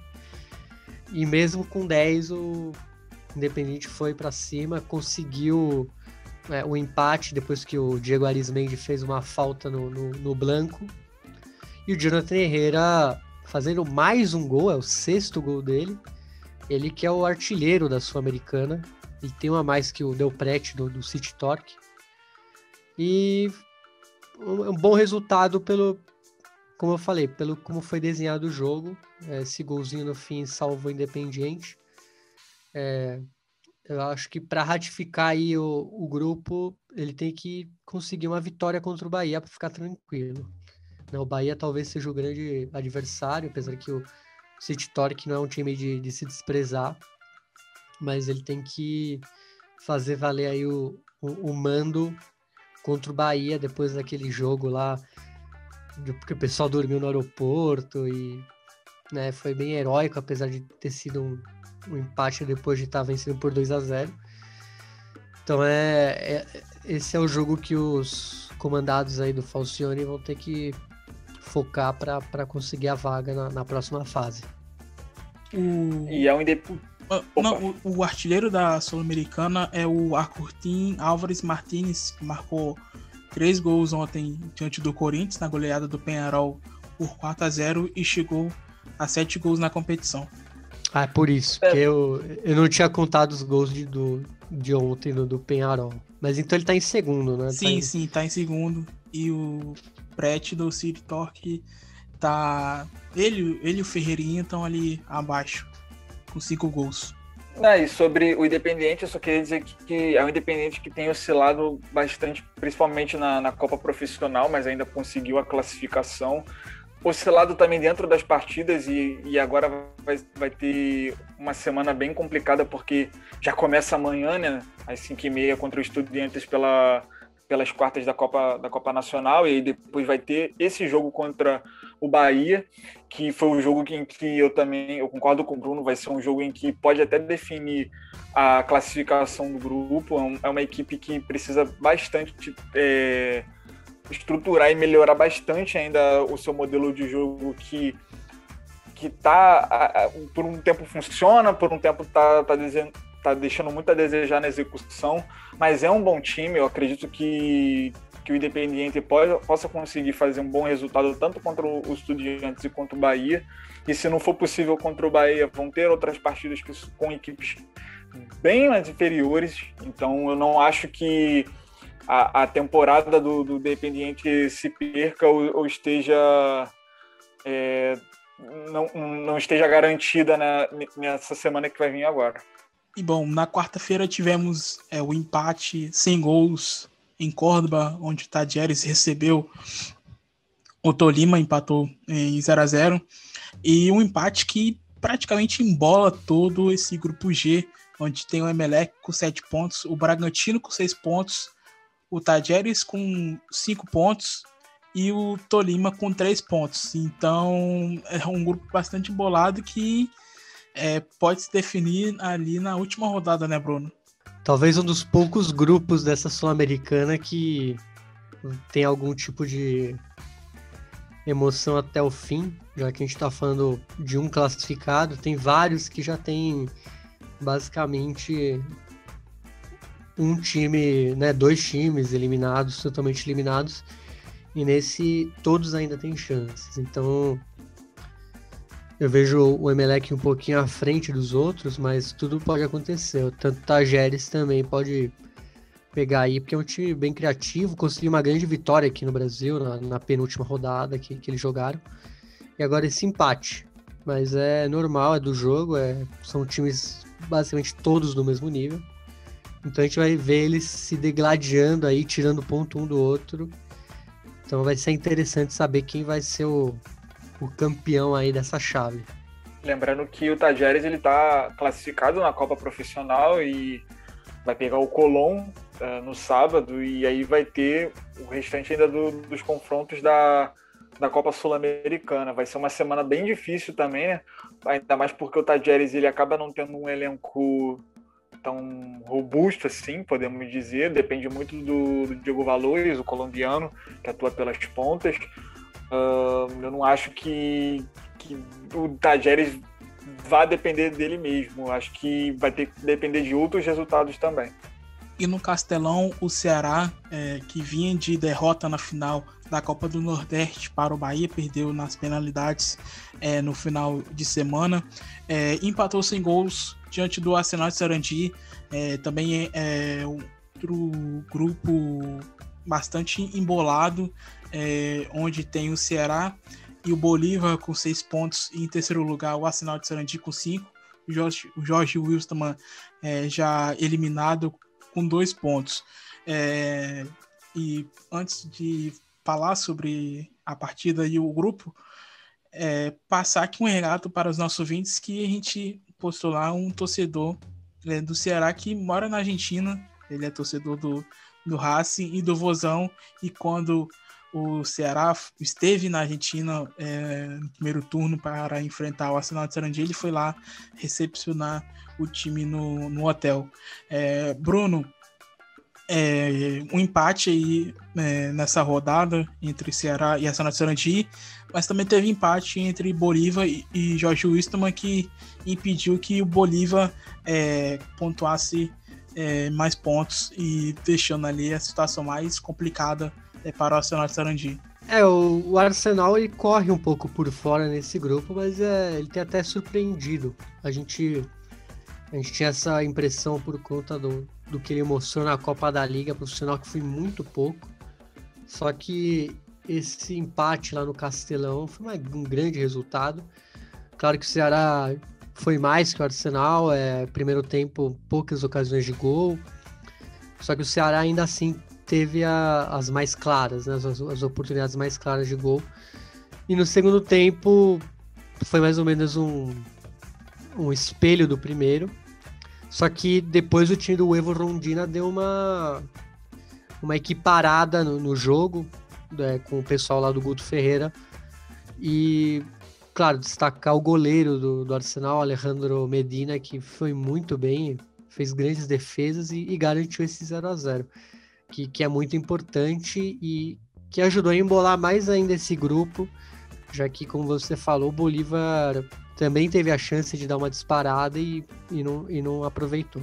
E bom, também na quarta-feira tivemos aí a vitória do Rosário Central diante do São Lourenço. São Lourenço que é, perdeu no final de semana e também perdeu é, é na semana é, pela Sul-Americana. É, Federico Gattoni contra e Emiliano Vecchio fizeram os gols do Rosário Central. É, vale lembrar também que quem esteve comandando o time ali na beira do gramado é, do São Lourenço foi Pipe Romagnoli, ídolo aí do, do Ciclone, já que o Dabove pediu demissão após a derrota para o Racing no domingo pela Copa da Liga Profissional. É, e Bruno, a vitória aí do, do Rosário, é, eliminando o, o, São Lourenço na competição. É, esse grupo A que tem o Raul Pato com oito pontos e o Rosário Central ali em segundo com sete pontos. É, o que, que você espera aí dessas duas próximas rodadas para o Rosário Central? É, olha, é um grupo que se mostrou muito equilibrado para nossa surpresa. O São Lourenço acabou sendo o pior da, da, da chave, é, tanto que ele já não tem mais nenhum, nenhuma chance é, destacar desse jogo Emiliano Vecchio, que foi o condutor totalmente desse time do Canaja, e o Marco Ruben, que cada vez mais vem sendo muito importante aí nesse retorno, é, tipo, indo para trás, é, vindo de trás para buscar fazer o pivô, dando assistência. É, então ele, ele, vem muito bem nesse retorno. E, e o jogo, a próxima rodada talvez defina, porque o Achipato venceu o Doce de Outubro lá no Paraguai, algo que o Rosário não fez. E essa vitória deixou mais ou menos a disputa já afunilada entre os dois, entre o Achipato e o Rosário Central. E olha, um jogo crucial aí entre o Rosário e o Achipato na próxima rodada. O, o, Rosário não vai poder jogar lá no, no Arrojito, no Gigante de Arrojito. Vai, vai jogar no Novo Gasômetro, né, longe de casa.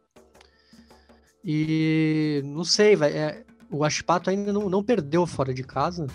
Venceu, do, venceu o São Lourenço e venceu o Doce de Outubro. Aliás, ele não empatou também, ele só venceu fora de casa, joga melhor fora de casa do que é, no Chile.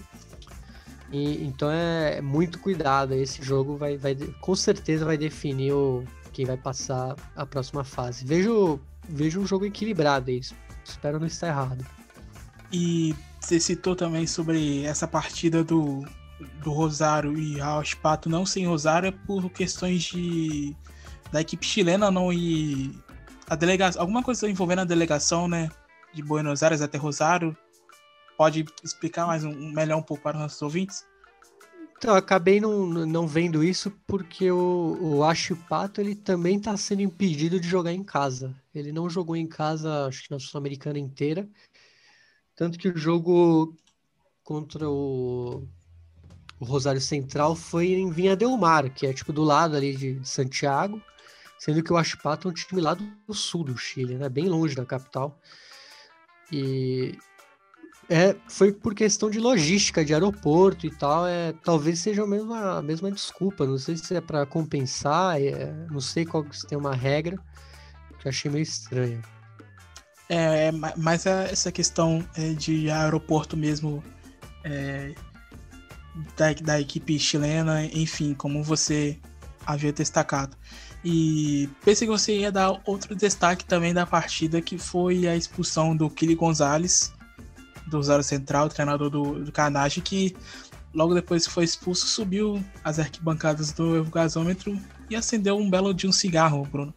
Às vezes ele só precisava disso, né, Thales? É, e, forçou a expulsão e fumar um cigarro. E né, não é, né, tipo assim, é, esse costume ele tem já, já, já bem antigo, já inclusive é, fui até olhar e alguns companheiros dele da época de Valência, inclusive um argentino, falou que o hábito ali é muito forte. Fiuk, né? é o Fiuk. É, bom, e além dessa derrota, Bruno, a semana também não foi muito boa, né? Porque tem a saída do Diego da Bove, é, a diretoria do São Lourenço ainda não definiu quem será o treinador para a próxima temporada e também a, é, o afastamento né, do Marcelo Tinelli da presidência do clube. É, então a semana não foi muito boa para, para os torcedores do Ciclone. É, realmente, futuro aí meio incerto. É, se fala aí no Pablo Guede, no retorno do Pablo Guede, ele que chegou a, a treinar o clube já. Mas ainda, a, até pela saída do Tinelli, aí, essa licença, acho que fica tudo meio no ar aí. Nada, nada, nada definido. É, e o São Lourenço, pelo que a gente percebe, ele já largou mão dessa, dessa temporada, vamos dizer assim, desse meio até o meio do ano, porque tudo deu errado. Então, vamos, é, talvez o, o negócio seja recomeçar do zero e é, a partir de um, de um novo treinador. Bom, e na quinta-feira tivemos na Arena do Grêmio o tricolor aí comandado pelo Thiago Nunes vencendo o Lanús pelo placar de 3 a 1 com gols de Matheus Henrique e dois de Ferreirinha. Grêmio já é classificado no grupo H com 12 pontos, é, Bruno, é, o foco agora do Lanús é o que na próxima, na próxima temporada, né? Já que é, também não conseguiu a, a sua é, vaga na fase mata-mata da Copa da Liga Profissional. É um meio, meio surpreendente o meio de temporada aí do, do Lanús para quem foi finalista no ano passado da Sul-Americana. É, para vocês terem uma ideia, o Grêmio começou com um time meio alternativo contra o Lanús e mesmo assim é, foi bem superior, é, fez o placar logo, não demorou muito para fazer o placar, com os reservas. É, lembrando, o Diego Souza entrou depois só, tava o Diego Turin ali no, no, como titular. E, e é isso, perdeu os dois jogos pro Grêmio, isso acabou definindo aí a chave. É, existe uma chance matemática tanto do Lanús e da Laico e da passarem, mas eles teriam que fazer uma, é, um milagre. E é muito impossível isso acontecer. É, resta agora focar, ver o que fazer, porque é a mesma situação do São Lourenço, de, de, não, de não ter mais o que disputar. E fica aí talvez uma crítica a, a esse formato da Sul-Americana, que esse grupo talvez seja o grupo que mais perdeu a graça aí, já que são três times, são quatro times, aliás, lutando por nada. Já que o Grêmio basicamente garantiu sua classificação e os outros três né, já sem nenhuma chance. Então ninguém tá, vai, vai jogar para cumprir tabela, todo mundo. Então é aí fica essa crítica aí de passar um só, é, acho que acabou dando nisso. E a última partida na quinta-feira de uma equipe argentina na Sul-Americana foi a derrota do News Old Boys para o Libertar em Assunção, no Paraguai. É, o News Old Boys aí comandado pelo Reman Burgos. É difícil também de garantir a classificação. É, acho que a briga está mais entre Atlético Goianiense e Libertar, né, Bruno?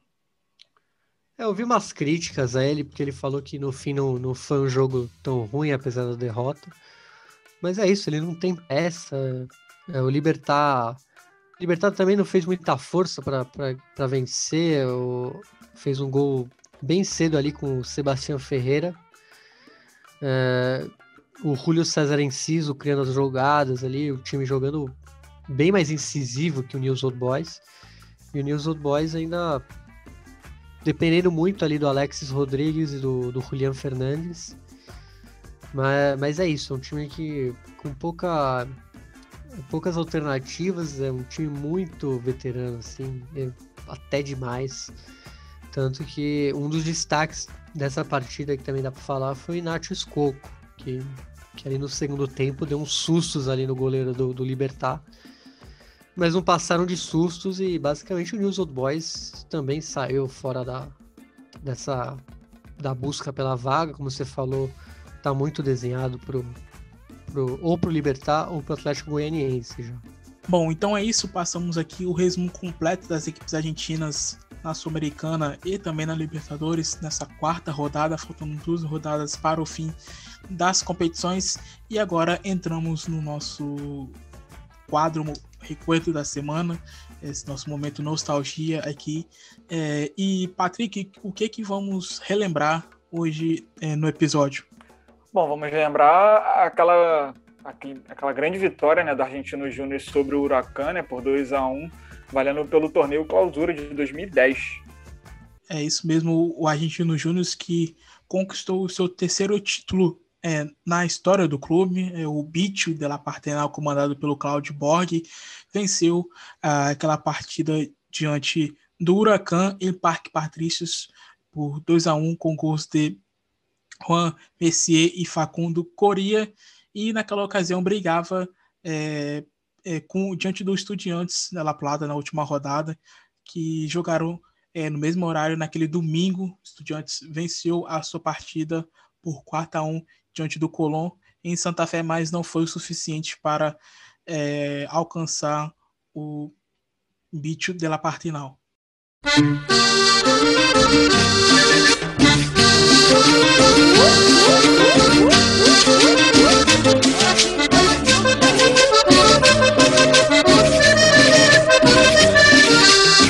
Parece, va. No, trabó Fabiani, se la lleva. Tatán, tatán, tatán, tatán. Fabiani, tatán, tatán. ¡Qué golazo! ¡No! ¡No, Fabiani! No se puede ¡Era el gol de la fecha, Gamboa! No se puede creer.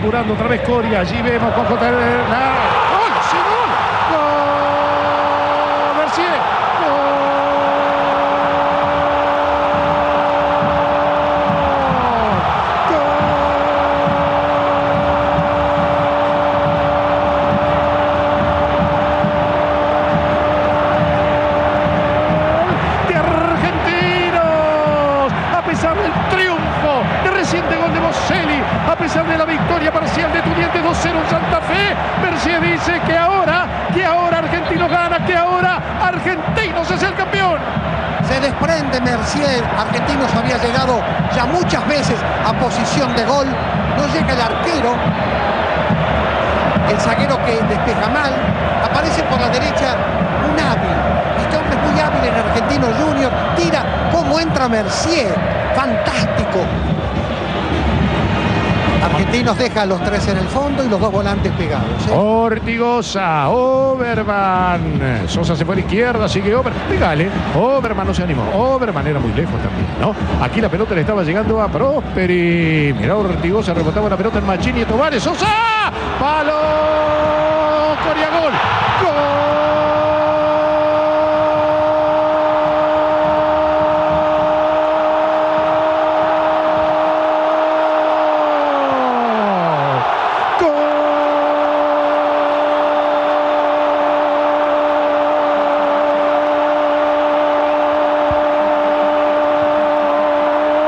de Argentino campeón. A los 32 minutos, Facundo Gabriel Coria. Argentino Junior 2, Huracán 0. En este momento asegura la vuelta olímpica. Argentinos Juniors. Raimonda por Coria fue la segunda modificación. Se viene Pavlovich. Hay gol. Señoras y señores, hay gol marcado por Sánchez. Sí, gol de Huracán cuando faltan dos minutos para que termine el partido. y estando con nueve jugadores, yo les hablaba de la dignidad de Huracán para buscar el partido y el resultado. Sánchez, que la va a recibir por la izquierda, está como desorientado en este tramo final, en este minuto y medio que falta.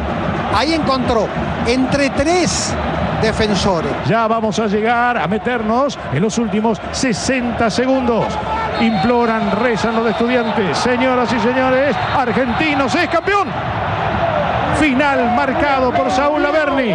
Acaba de ganarle a Huracán por 2 a 1. En el primer tiempo a los 23 Mercier. A los 22 en el segundo tiempo había sido expulsado Golds y también Jerez por eso terminaba con nueve jugadores. La gente de Huracán definía el partido Coria y después descontaba Sánchez. Sí, Bom, então é isso. Chegando quase no final é, do nosso episódio, é, vamos falar agora sobre é, a Copa da Liga Profissional, é, sobre as equipes classificadas para as quartas de final, que acontece nesse final de semana. Mas primeiro, é, vamos passar aqui as equipes que avançaram. É, primeiro começando pela Zona 1, o Colón em primeiro lugar com 25 pontos, o Estudiantes em segundo lugar com 22 pontos, em terceiro lugar o River Plate com 21 pontos e o Racing em quarto lugar com 21 pontos também. E na Zona 2, o Vélez disparado com 31 pontos na primeira colocação, o Boca Juniors na segunda colocação com 22 pontos, na terceira colocação Independente com 20 pontos e o Tajeres em quarto lugar também com 20 pontos. É, o, o River é, que venceu a sua partida é, diante do Aldo Civi, o, o Aldo Civi já eliminado, sem chance nenhuma, é, se criava uma grande expectativa é, com o Fernando Gago. É, outra partida também interessante foi a vitória do Racing diante do São Lourenço por 2 a 0.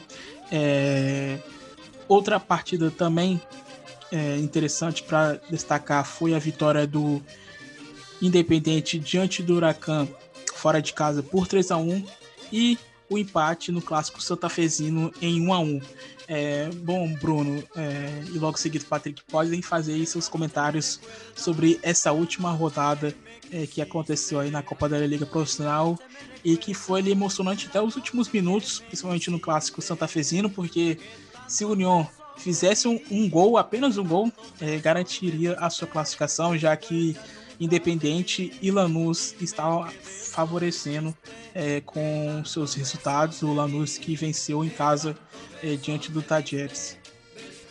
É, a última rodada teve essa emoçãozinha aí do, do Colón querendo ferrar o União. É, bastava a vitória, o time a, a 22 pontos e garantir aí um, um terceiro lugar até né, da Zona 2. Mas o, os Sabaleiros não queriam, queriam ser o único time da cidade ali no mata-mata e fizeram de tudo para o seu maior rival, o Tateng, não, não, não ir. Então foi talvez o grande destaque, além de ser um clássico, clássico santafesino. Outro destaque, obviamente, a partida do Tomás Chancalay pelo Racing, é, o 2 a 0 que acabou demitindo o Dabove tirando o São Lourenço ali da, nos últimos instantes do, dos quatro primeiros. E também a luta, outro jogo que eu, que eu queria deixar aqui bem.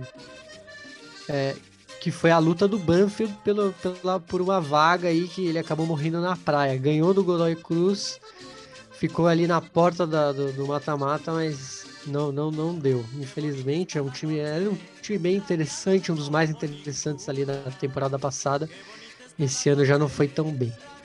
E sobre o mata-mata, é jogos muito, vamos dizer, os times em tese, acho que só o Vélez e o Racing eu vejo uma disparidade de, de estilos, vamos falar assim, porque Estudiantes Independiente tem essa. Vai ter um belo duelo ali entre o Russo Zelinski e o, Faustione. Se, se, ele. Claro que vai ter a, a, a ideia dele, mas não sei se a, vai ser ele já né, no comando da equipe. Vamos ter o duelo aí do interior, né, Colom e, e Tajeres. Jogo bem interessante pelo que o Colom mostrou e pelo que o Tajeres mostra na, na Sul-Americana. E obviamente, super clássico, é, acho que não tem nem o que falar, apesar do, é, do que a gente já falou do, das equipes, tanto do Russo, do Gajardo, que são bem antagonistas é, em, em, estilos de jogo. Mas o. Não sei, eu, eu, talvez o River venha um pouquinho melhor. É, vamos ver se deu certo essa tática do, do Gajardo de, de, é, de poupar seus jogadores. Em tese deveria chegar mais novo, mais, com mais fôlego a partida. Então vamos ver, são jogos bem interessantes todos e dificilmente a gente vê um, é, um franco favorito. E passando aqui a, os horários né, da, da fase de quarta de final, no sábado temos 5 e 30 da tarde, Estudiantes de La Plata recebendo Independente e mais tarde, às 21 horas, o Colón recebendo o Tadieres. No domingo, meio-dia, temos o Vélez Sácio enfrentando o Racing e 5 e meia da tarde o Boca Juniors recebendo o River Plate. É, Patrick, é, seus comentários sobre essa fase de mata-mata aí da Copa da Liga Profissional. Olha, os quatro jogos são bem interessantes, acho que eu não creio que eu não perderia nenhum deles. É, e todos tão equilibrados, né?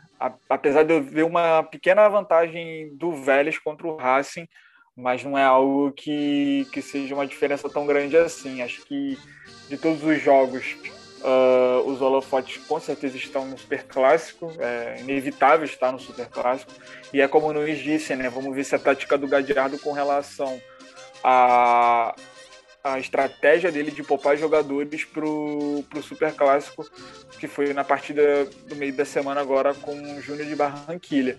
Uh, eu acho que de, desse Super Clássico, a, incógnita é o Boca Juniors, porque o Boca Juniors jogou, teoricamente, com, a, com o melhor que, que, que podia jogar contra o Santos e não foi muito bem. Na verdade, foi muito mal mesmo.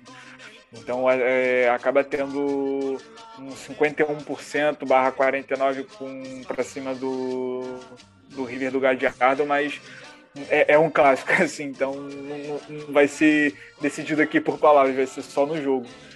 Mas com relação ao, ao jogo, outro jogo também que eu estou muito afim de assistir é Vélez e, e Racing, apesar do, do, do Pise ainda comandar o Racing, eu gosto muito de ver o Vélez do Pellegrino.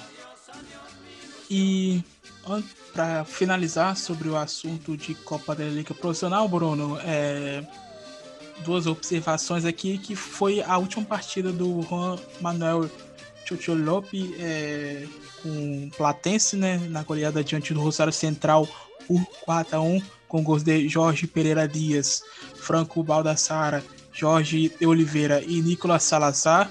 É o Chocho que levou o Calamar à primeira divisão depois de 22 anos é, sem disputar, né? E pelo clube marrom, é, ele disputou 24 jogos, 8 vitórias, 9 empates e 7 derrotas.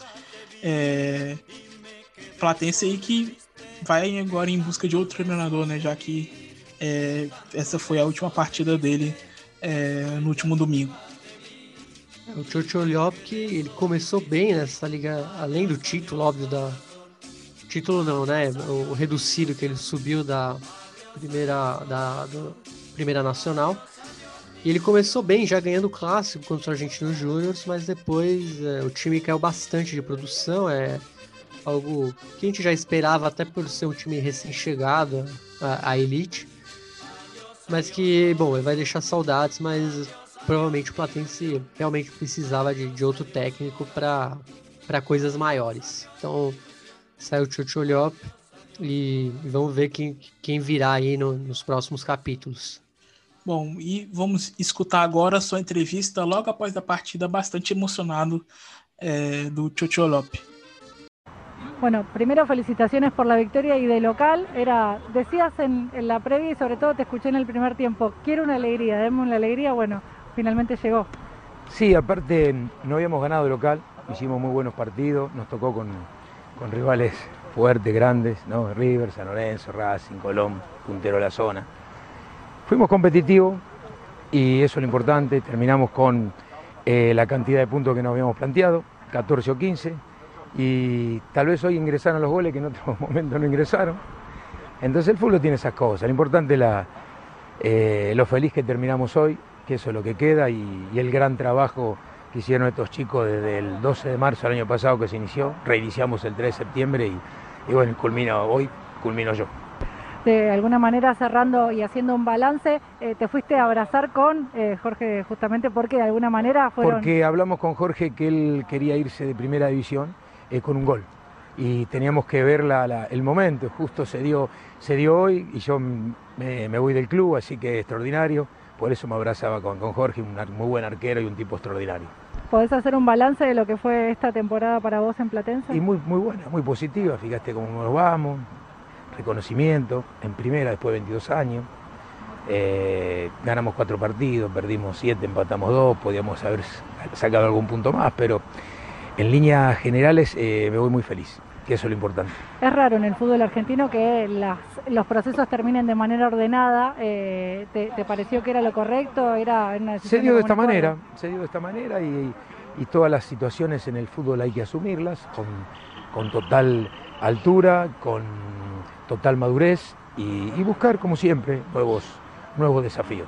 Quedaste en la historia de Platense, algo para decirle al hincha que, que, está viendo. Agradecerle por todos los mensajes que me dieron y me voy muy emocionado, porque la verdad es, eh, le tomé un cariño enorme en todo este año a esta institución. Gracias. Gracias a vos.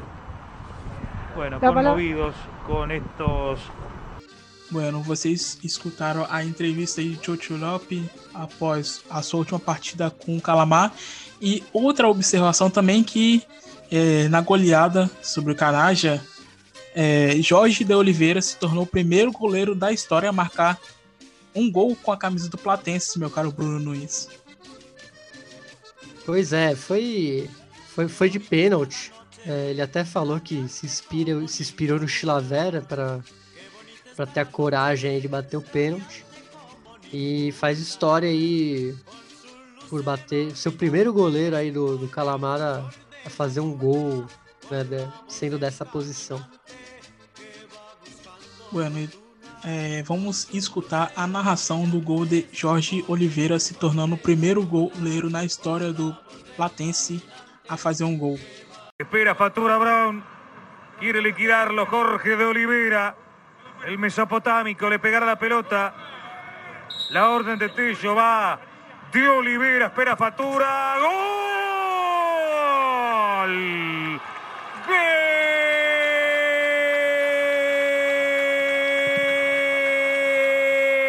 Bueno, então é isso, é, meus caros Bruno Nunes e Patrick Manhãs. É, fiquem à vontade para fazerem suas considerações finais em mais um episódio do Futebol Alpes Celeste. Bom, mais uma vez eu gostaria de agradecer a, a vocês, Thaleson, ao Efraim que participou com a gente. Foi uma troca muito boa é, com relação a saber o que está passando agora na Colômbia. É, Agradecer também aos nossos ouvintes, a galera que tem se manifestado aí, dando algumas ideias, alguma, dando alguns salves, compartilhando o nosso trabalho, que é sempre importante. E é isso, galera. Continue se cuidando. Um forte abraço, aquele abraço virtual. E tamo junto, vamos por mais. É isso, é um abraço ao amigo ouvinte, amigo ouvinte. Vamos, vamos que vamos. Foi, foi um bom episódio. Um abraço aí para você, Thalisson, pro Patrick, pro Efraim, que foi um grande convidado, elucidou bastante coisa pra gente sobre a situação aí que o River viveu em, em Barranquilla. E vamos para a próxima. Então é isso. É, agradeço sempre aqui a presença de vocês no Futebol Celeste. Sem vocês, esse programa não iria ao ar. É, e para encerrar, é, vamos escutar é, a música nova de Julio, é, da banda Cachorreiros, é, do álbum Sinales, que completou 15 anos nessa semana. Foi o primeiro álbum da banda depois da tragédia da República de é, Comarion. Então, foi um álbum que ganhou o primeiro é, prêmio de disco de ouro, vendendo 20 mil cópias, é, sendo esgotado ali nas primeiras horas do dia uma ótima música, né, Bruno Nunes, para encerrar. E, inclusive, é, é, essa música cita Boca Rive também, já emendando para o clássico de domingo. Sim, é uma boa, boa música e Cajerreiros, que é é uma banda muito ligada ao futebol e aos cantos das torcidas. É, tem essa, tem a Proibido, Impossível. Então, ótima pedida aí pro, pro que vem aí a enteada de Boys que o diga, hein? é isso. É, então é isso. É, muito obrigado mais uma vez. É, em nome aqui do Futebol Celeste, quero agradecer o Efraim, que diretamente de Barranquilla, já conversou com a gente, ele que estava na estrada dirigindo, é, disponibilizou o seu tempo é, para conversar conosco e explicar a situação que anda acontecendo na cidade e também no país colombiano. É, agradeço também demais os nossos ouvintes que têm escutado os episódios do Futebol Celeste. É isso, muito obrigado e até a próxima semana. Fiquem com 9 de julho, Cachorreiros.